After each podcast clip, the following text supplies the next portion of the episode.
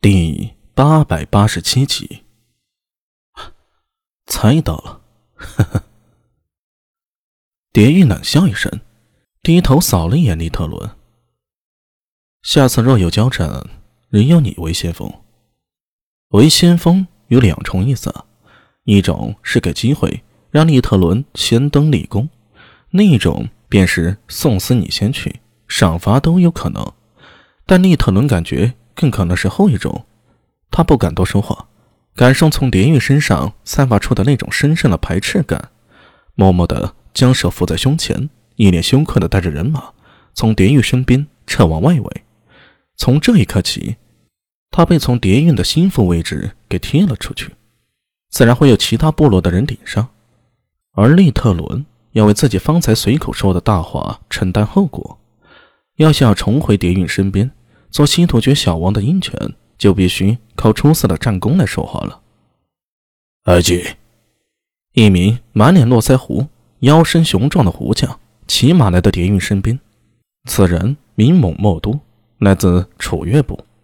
利特伦被踢开了，他作为蝶韵身边的第二近臣，现在是第一人了。刚才利特伦的事儿你看到了，我不喜欢被人欺骗。你不知道，可以说不知道。但一定不要想欺瞒我。是。蒙莫都以手抚胸，向天发誓道：“我向长天神发誓，一定不对埃及有任何隐瞒。你带人进木坤部看一下，如果安全，我们今晚呢就在这里扎营了。”是。蒙莫都回身吆喝了一声，属于他的部属随着他策马奔出队列，向着木坤部赶去。他要继续利特伦未完成的任务，将木坤部上下呀清查一遍。若没有危险，那么就可以放心休息。至于唐军的动向，要等真奇去查明消息再做决定。三个时辰后，天色已经黄昏。狄运端坐在大帐中，摸着额下卷曲的胡须，沉默不语。他那双深邃的眼睛，不像唐人的黑色，而是介于灰色和蓝色之间。突厥人。并非单一人种，而是草原上数个民族混合起来的军事帝国。像阿史那家族，便是以白夫为主，白夫男童。埃及帐外有人大声求见。阿史那叠韵抬起头来说道：“进来吧。”帐帘掀开，进来的是蒙莫都和利特伦两人。利特伦掌管狼卫，负责情报之机要，而蒙莫都。为出月部悍将，是蝶韵手下重要的一支骑士力量。两人现在的身份微妙，在蝶韵面前有一种势同水火的感觉。而这呀，正是蝶韵希望看到的。若属下一团和气，那他就要担心自己会不会有被架空之嫌了。掌握军权的孟默都，要是和掌握情报的利特伦相处融洽，很难保蝶韵不会变成瞎子和聋子。御下必须有道，这一点是蝶韵在长安太学时学到的。而毫无例外的，无数在长安求学的番将和部落嫡子，他们心中的榜样都是天可汗、太宗李世民了。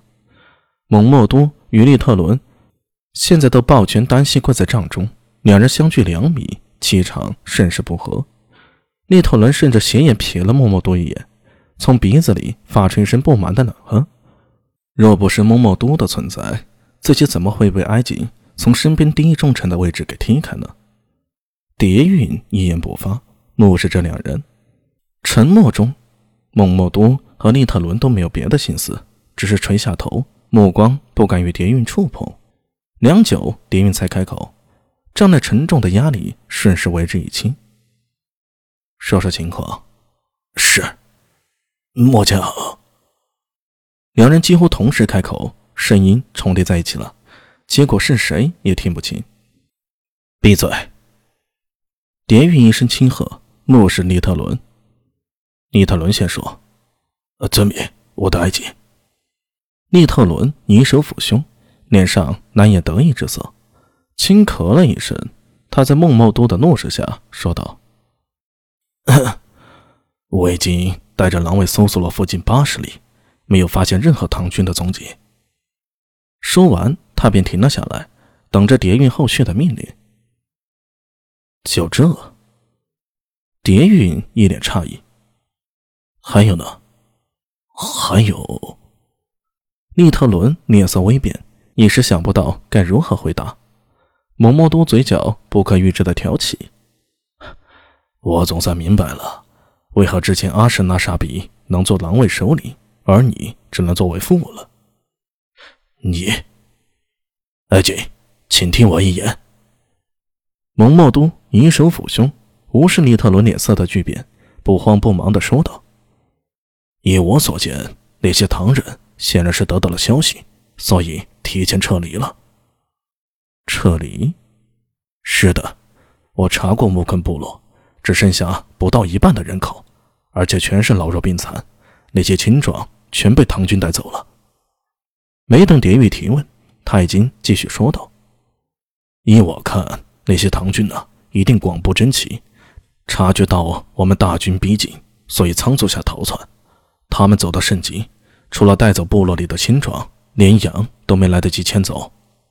木昆部出去战损的万人，应该还有两万青壮，再加上唐军的人数，怎么也个三四万吧。没有羊群做补给，他们走不远的。如果我们派人追上去啊，在天亮时应该就能追上。